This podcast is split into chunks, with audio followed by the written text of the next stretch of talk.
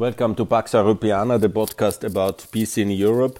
It's my now 18 months effort, or somehow like this, uh, to talk and hope and pray for peace. I was already aware that peace is very fragile in Eastern Europe, and now we don't have peace anymore in Europe, and we are basically in a proxy war with Russia between Europe and Russia. This is the case. America is very missing and absent and I understand to a certain extent that President Biden is quite angry because he always warned that Russia is bent on reconquest. He was already the vice president in 2014 and he was the whole year now absolutely aware. He met uh, Putin himself in Geneva and he was warning about this attack. And the French and the German appeasers and all the rest of the minor nations in Europe, they were absolutely bent on appeasement. Hollande, uh, no, Macron went there, and Hollande before, and Sarkozy before, and Merkel, and now Scholz. They were always saying, no, no, Putin is a good man, but Putin is an honorable man. And now we see what an honorable man he is, and he will end up like Milosevic at the Den Haag uh, War Tribunal. This will be the future of Putin, be sure about it, or whatever kind of tragedy. But unfortunately, in the meantime, he is devastating Ukraine. Today it's the 3rd of uh, March, and you see this massive brutality he is able. The siege of Mariupol. Remember that city at the Azov Sea, which I was just uh, three weeks ago, because I already felt it that these things will happen. I, of course, didn't think that it can be as dramatic. Nobody was thinking that he will be really invading the whole of Ukraine and devastating with a free uh, side, north, south, east. Uh, and actually has two um, columns from the east. Yeah. I thought he will be maybe just satisfied with destroying Mariupol and putting a siege to that city, but that's exactly you know the siege is happening now. We had now yesterday night uh, 14 hours of permanent shelling of Mariupol, the fall of Kherson. That's another very important uh, city. And what I have, um, you know, my desperate plea to find some kind of um, settlement the division of Ukraine is now going to happen, but in a very different way. It will be basically that what Putin is leaving over is only the western, the most western district. He is not going to accept the division according to the uh, to the Dnieper, but he is basically leaving only Vinnytsia and Zhytomyr and the Galicia, the ex-Galicia. That is basically a third of Ukraine. The rest he wants to take from the south in Odessa, Kherson, and Nikolaev and towards the, uh, the whole of the east and of course Kiev. And the Battle of Kiev will be most likely around this weekend. And that's my call here. We have to really stop all energy imports because the current level of sanctions is ridiculous. We have only ridiculous level of sanctions. And that's why Putin actually is laughing about this. He's not laughing about the Ukrainians, yeah, because the Ukrainians are really the heroes in this fight, yeah. And Zelensky is a global hero now. But how long can he stand against the Russian juggernaut? Of course, you know, these sieges can take months, yeah, and uh, that is the most likely scenario because I don't see an American Chinese initiative, yeah, Biden seems to be angry uh, that he is uh, not taken seriously by the Europeans for the whole year. And so he is a bit, you know, I told you so. That's not extremely helpful, but at least, you know, they bring weapons. And also, just now it was announced that also Germany is bringing 2,700 anti air rockets. So, what I say that we are basically in a kind of proxy war in the Second Cold War about Ukraine is absolutely true. Yeah? Because we are basically supplying the Ukrainians. Uh, so the whole idea that uh, we are not neutral in this one. We are on the side of the Ukra uh, Ukrainians, and that's also with the whole debate about the EU membership. And we should really be more um, open and more uh, supportive. Yeah? I also have now changed my opinion as well, and I'm calling for a Polish military assault on the um, Putin's tanks. Yeah? And of course, that carries a lot of risks. Yeah? They can paint it with some Ukrainian flags and they can lie as much as uh, Putin and Lavrov is lying and say they were not there or whatever. And it can be Polish pilots, no doubt. We have to destroy the, um, Putin's armor uh, um, closing into Kiev. and the risk of geostrategic um, kind of escalation. Putin is always ready. Yes, it's self-destructive. Absolutely. Let's do the nuclear escalation. And Biden has to anyhow then defend us or will be also destroyed. You know, it's now really very serious. Yeah? And we cannot let Ukraine fall. that is no way. I'm uh, saying, okay, the division along the Dnieper and with the west of Kiev, that's the main of Kiev uh, and the main of Kherson and Odessa and uh, the whole west. And that's a possible compromise in this settlement as we had it in the in the with Germany. That's I say a long time. But what we definitely cannot uh, let all the Ukrainians die or have uh, 20 million refugees and uh, Putin then running off with the land uh, as if he would be the conqueror of Europe and we all are his kind of vassals. certainly not. This is not the Europe I want to live in. And I've made it many times here clear that we either have an American Europe or a Russian Europe. And it's getting very clear that this choice is now there for everybody in Europe to consider. And that's, by the way, why also the Spanish are now delivering weapons yeah, to Ukraine.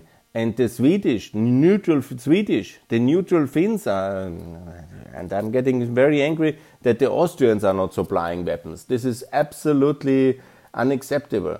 We have, because, you know, the Germans put now 100 billion euro defense budget. Yes, that's really good, but it doesn't help Ukraine a bit, yeah? You have to send 10 billions to uh, Ukraine's account at the IMF, yeah? That is something very serious activity because also a total crazy Putin will not uh, really attack um, Germany or Austria. And what we really have to do is to fund Ukraine more and to make sure that they can hold uh, the positions uh, they have now. And then hopefully there will be some American Chinese peace initiative. And you know, it's actually quite surprising that there is no European peace initiative. Yeah? And I'm the only one with concrete proposals for peace, which are acceptable for both sides whenever they are very complicated. And I say that's nothing. I'm really, of course, you know, the division is very, very difficult. But even that we cannot easily achieve with uh, doing nothing and so little as we do now. Europe is of course very happy with himself because they did some activities, but we have not outlawed the euro. we have not outlawed the gas imports. And that's what we need to do. And then some people criticize me on Twitter that I'm extreme. But I'm calling uh, for uh, the Polish to also bomb the gas terminal in northern Germany, Lubmin. And that's the way to do it. Yeah? If the Germans are not ready to cut the gas, then uh, the Polish have first of all to cut uh, Yamal, uh, and that's the pipeline in the center. Then all the, the, of course, also the Ukrainians have to close the Naftogaz uh, transit of gas through Ukraine, and also simultaneously the Polish Air Force has to cut uh, the um, uh, Lubmin Nord Stream one because there most of the gas is coming, and that was always the idea to circumvent the, Pol- the Ukrainian gas deliverers and the Polish gas deliverers, and so then uh, there can be enough gas in Europe. But it's not about enough enough gas in Europe. It's now March. We can absolutely do with the existing gas. And what is next winter, we will see, and we will find other solutions. We have working institutions, I think, yeah. They are paid for finding other energy resources. And we have now 20 years confrontation with Putin. If they're not prepared now, fire them. fire everybody. Huh? But I'm not confident they anyhow have prepared themselves. They are normally very competent in the DG energy. And yeah, then let's keep the nuclear power longer running or whatever kind. The French are doing 12 new nuclear powers. Yeah, that's not a problem. We have Poland, we have uh, coal in Poland. Yeah, let's not uh, let's uh, delay the end of coal yeah? and all these things. We have to, and I have said it in this podcast so often. I have tweeted it until my fingers were burning. Yeah but of course, you know, it's a minimal effort compared uh, to what the Ukrainians are now going through. And many of my friends are now in the front lines and they are living under this uh, bombardment from Mariupol, Kherson, and uh, in Kiev. Uh, most of the people I personally know are in Kiev. And, you know, when we have the siege of Kiev, like the siege of uh, Leningrad in the Second World War, it will be a life shattering event uh, for so many Ukrainians and a history turning point. But the Germans are now talking about Zeitenwende. That's the term, like a turning point of history, but they're not acting because it could get cold. And Mrs. Baerbock, who made a very moral and very good speech actually at the UN yesterday, but she is not ready to end the coal import because that's very complicated because then they have to keep uh, the nuclear powers running. okay, we have to make some choices what is really important. politics is about priorities. And if we are not ready to cut off Russia from uh, this moment because they have actually the SWIFT sanctions only made minimal, so that still the gas and the money can be rolling. And even the German uh, media is now asking um, the opposition leader and everybody what's exactly the situation that we continue to buy and fund the Putin's war machine. I mean, this is the mainstream media now, ZDF, uh, morning magazines, which are asking these questions. Anyhow, it's a tragedy and we are all watching it. And today is a lot of solidarity and a lot of people are doing things now.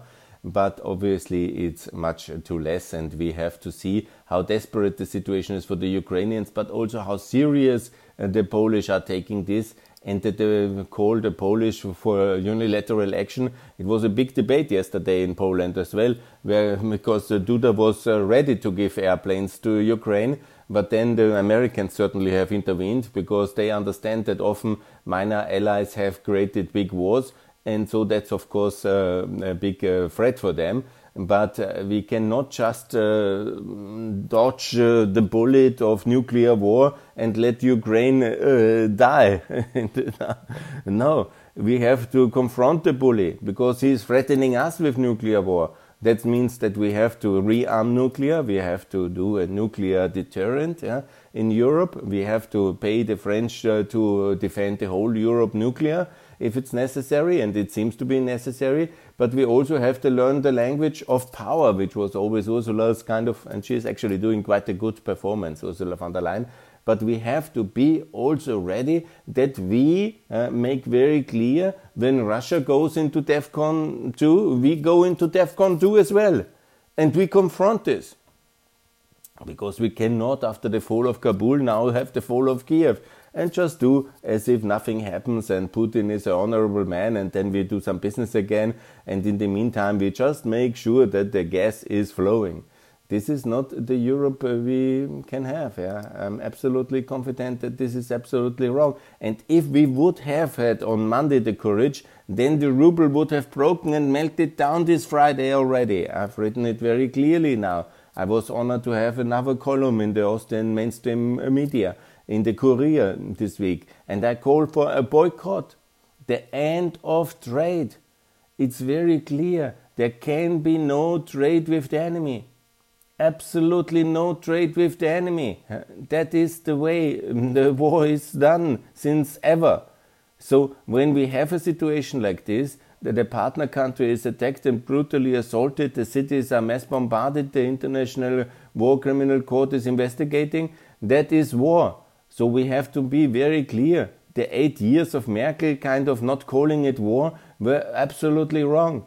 She has stopped in Debaltseve and Minsk II the Putin's uh, war machine, yes, good, but the next eight years she has just been very careful and you know, and we have not really made any progress. So now the war is there, so we have to call it war. And war means the end of trade. The trade is treason.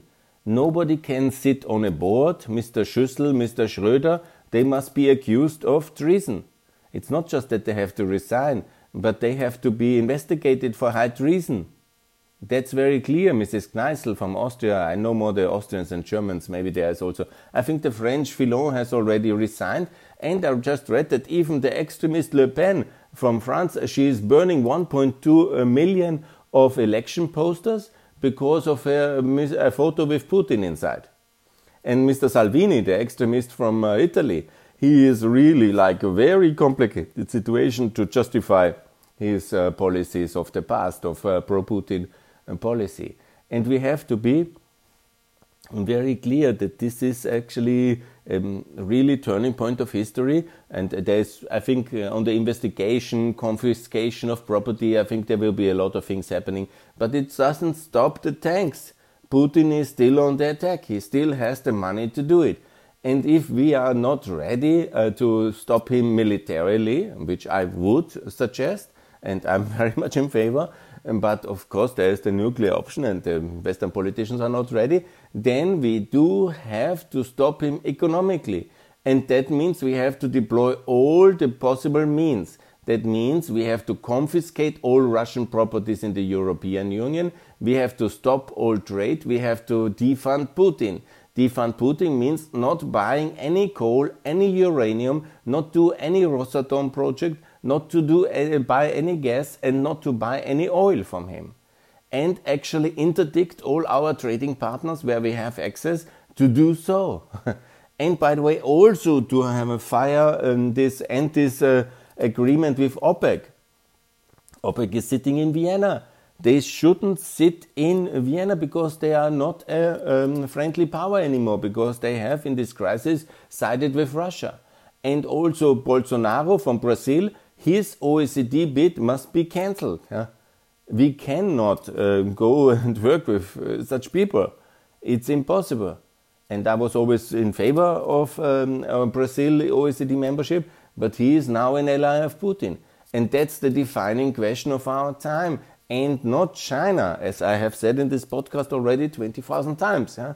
We have to build, uh, do a rapprochement with China. We have to isolate Russia. We have to um, send, um, Russia is already kicked out, more or less kicked out, out of the Council of Europe.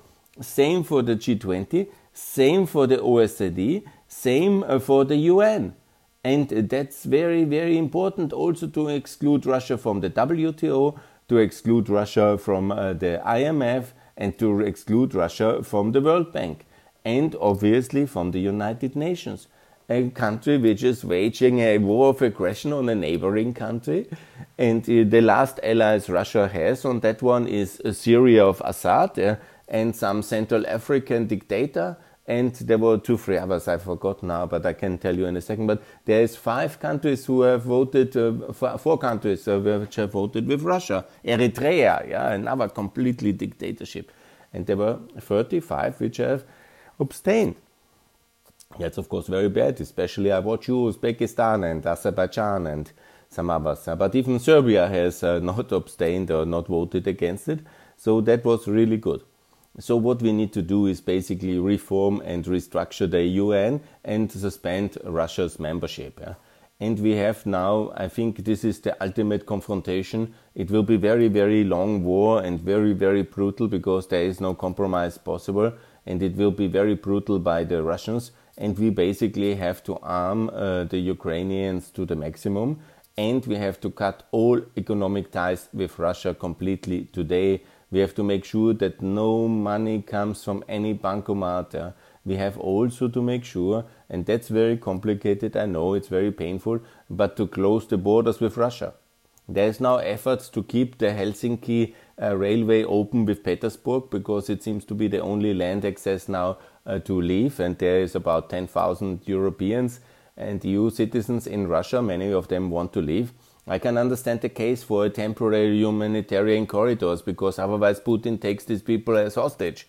Because in the good old uh, fashioned tradition of Stalin, he is of course taking people for hostage. Very much at this method. Yeah, it's brutal and it's um, possible. Uh, you know, and there's a lot of theories about the end of Putin with all this, and that's of course what I hope. But it's not by no uh, way uh, sure that this will happen now and it's all uh, absolute disaster. I think I'm confident you have seen the uh, the um, uh, TV footage of this absolute crisis now in Kherson and some of the smaller cities. But the thing is, militarily, the Ukrainians have destroyed a lot of armor. About 7,000 of the Russian soldiers have died already. And because the um, Ukrainians are supplied with modern equipment now by the Europeans and by the Americans, and they are very competent soldiers and they have militarily prepared for that. So it's this poor, in a way, they're also the victims of Putin. We are all the victims of Putin, yeah. And uh, this is a whole disaster. And obviously, there must be a different regime in Russia as a consequence of this war. But first, we have to save the Ukrainians. That's absolutely the priority. And what we in Germany and Austria and Central Europe can really do. And I published this as a market, and the EU is not a military power, but we are a market. We have to basically say no to Russia and boycott all Russian products. We have to make sure that all our um, economic um, uh, investments in Russia are withdrawing. That means already Shell, BP, and Equinor from Norway have uh, left. Uh, but there is still a lot of German and Austrian companies. They're always late. Yeah, Raiffeisen has said they will stay. They have to leave. Uh, OMV has to leave. They are not closing now one of the gas fields, but the second one they still have. Yeah, this has to uh, be left. Yeah, and so we have to really uh, cancel our uh, economic cooperation and also the political cooperation. I'm also in favor of expelling all the ambassadors from Russia in protest and send them packing. Yes, absolutely. Send all the diplomats packing and confiscate all Russian property in the European Union. They have uh, much more in the European Union uh, than uh, we have. And uh, you see, Deripaska is already talking against the war. Abramovich has um, told uh, he will sell his uh, football club and give the proceeds to Ukrainian refugees. Let's see what really is happening, and you have to be very careful with this announcement and to fact check them but at least some of the Western based uh, um, Russian oligarchs have understood the sign of the times. Because how this will develop, and I follow the American debate with the, uh, the State of the Union and the European Parliament yesterday, and also the House of Commons. You know, we are also mobilizing now. Uh, we are mobilizing the civil society. We are mobilizing the resources of the free West, of the industrial fiscal capacity is almost unlimited and this will be tremendous support for Ukraine. Of course, you know, there is this kind of careful balancing act not to create a nuclear war. Obviously, nobody wants that. But uh, the resolve of the West, uh, this, I think, can, you know, I'm a bit critical with uh, the low response, and, you know, I would be pushing much further. Uh, but uh, on the long term result of this confrontation it will be the end of Russia. There is no doubt. And the longer it takes, and actually that's why I'm, you know, I'm a peace activist. I'm not really talking about wars. It's really terrible for me. I say, let's stop this bloody war. Let's uh, divide Ukraine and uh, let's treat it like uh, Western Germany. The west of Ukraine along the Dnieper River will be in NATO, in the EU with the euro and the East will be like the general gouverneur uh, from uh, Hitler's time, and he can uh, do his disaster there. But the people will have a choice to move over the Dnieper, and they will be safe in NATO, um, and this will be the new military border with the evil empire on the other side and uh, the free Ukraine as part of EU and NATO and the euro, and, and then the people have at least that choice of course, that's also not very pleasant. You know, it's of course a big disaster and a huge humanitarian uh, catastrophe, but it's still much better than to have uh, three years of Bosnian-style uh, complete disaster. Uh, and even worse than Bosnia, this can be. Because it's much bigger and uh, Russia is much more, of course, uh, Russia is the perpetrator, and but it has much more military resources than Serbia. Anyhow, it's a tragedy. I have done from this tweeting and from the public, uh, uh, I have done what I could, I think. I've now published again for the boycott in the Kurier. I have made these 16 articles in uh, the Ukraine-journal.news. Yeah? You can see it's all this one in German, but I'm calling for the energy boycott, I'm calling for the airstrike, I'm calling for all uh, the nuclear rearmament uh, for the flight uh, interdiction zone. I compare Putin with Milosevic. I have said exactly what the EU can do in uh, concrete measures uh, like packing the currency and um, integrating Ukraine in the customs union, opening the borders. And that's also very important to open the borders and to make sure that we have um, less uh, um, that, locks and lines waiting at the border. That's also a huge humanitarian disaster. And yeah, and of course, I'm calling for arms for Ukraine. But an overall, you know, there was just the, the Scorpions, this German uh, um, um, band, uh, which had the wind of change, and the lead singer uh, was uh, was crying in television. Yeah, And there's a huge wave of solidarity in Germany and Austria, but we have to translate that in concrete actions. We cannot just be solidarity watching somebody die. It's not a funeral of Ukraine, you know, that's not the idea. We must do concrete things, and concrete things cannot be just humanitarian. They are also very important to deliver medical supplies and to help uh, with housing and hosting the refugees. But there must be, uh, first of all, military support and there must be political support, and there must be also a European peace um, initiative. and not from the extreme left and from the extreme right, but from the mainstream Europeans. We must confront uh, Putin because the Americans are far away. They are not so active, unfortunately. They will be ultimately for a settlement. But we Europeans should also make a um, peace initiative I know it's not easy, that's a very complicated uh, maneuvering, uh, but it must be with clarity to confront Putin. No to neutrality, no to his um, kind of claims, but in, in NATO EU membership of uh, Western Ukraine until the Dnieper. That's so clear, and we cannot really uh, do it anywhere else. And he can does uh, his kind of terror regime east of the Dnieper. And that's, of course, also very terrible, but he's terrible and he has the nukes. So that's my proposal. And I will continue to publish as much as I can on all these things. I will be very active also on my YouTube channel. And I have been in, as you know, in Mariupol.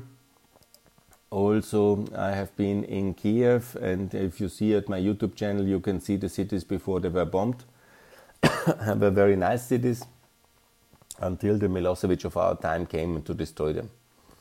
And he should be in the International Court of Criminal, of war, as a war criminal. Yeah, it's very tragic days. I feel with the people of Ukraine, and I call you to help them. Thanks a lot for listening. More to come. Best regards from Pax Europiana, proposing peace for Europe at war. Bye.